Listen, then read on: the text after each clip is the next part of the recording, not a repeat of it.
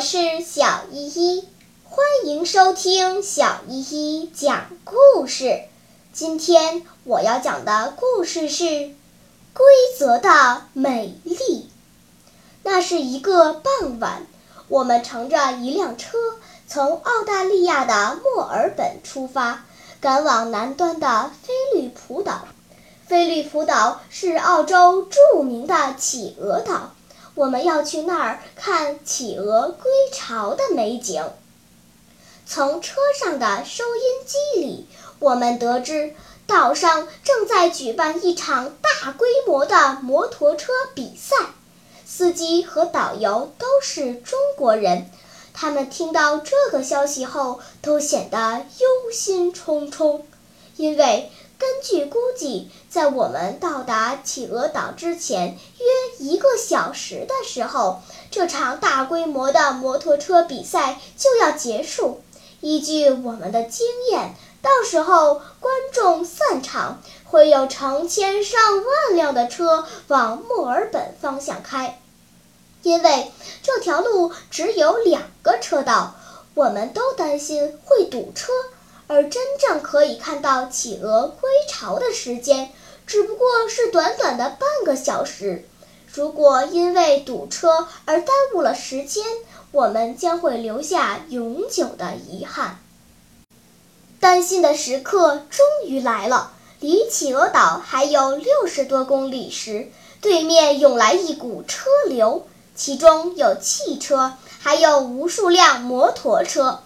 那可是一些特别爱炫耀自己车技的摩托车迷呀！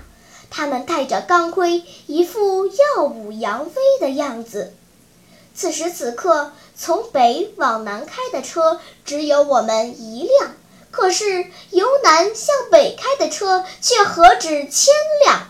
我们都紧张地盯着所有从对面开来的车辆。然而，出乎我们意料的是。我们双方的车子却依然行驶得非常顺畅。我们终于开始注意到，从对面驶来的所有车辆没有一辆越过中线。这是一个左右极不平衡和对称的车道，一边是空空荡荡的道路，另一边是密密麻麻的车子。然而，没有一个聪明人试图去破坏这样的秩序。要知道，这里是荒凉的海岸，澳洲最南端，既没有警察，也没有监视器，有的只是车道中间的一道白线，看起来毫无约束力的白线。这种失衡的图景，在视觉上似乎丝毫没有美感可言。可是我却渐渐地被感动了。我多么希望同样的场景能尽早出现在中国的大地上。夜幕降临了，所有的车都打开了车灯。看着那来自对面一侧的流动的灯光，我感觉到了一种无言的美。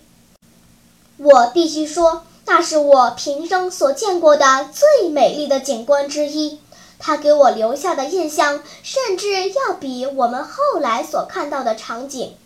暮色之中，可爱的、憨态可掬的小企鹅从海浪里浮现出来，然后摇摇摆摆地踏上沙滩，一路追逐着回到沙丘巢穴还要深刻，因为。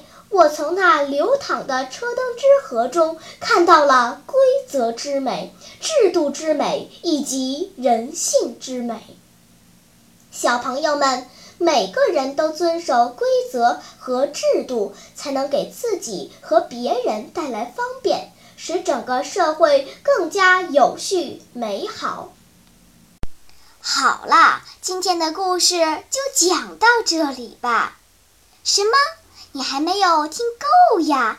那就赶快关注小依依讲故事吧。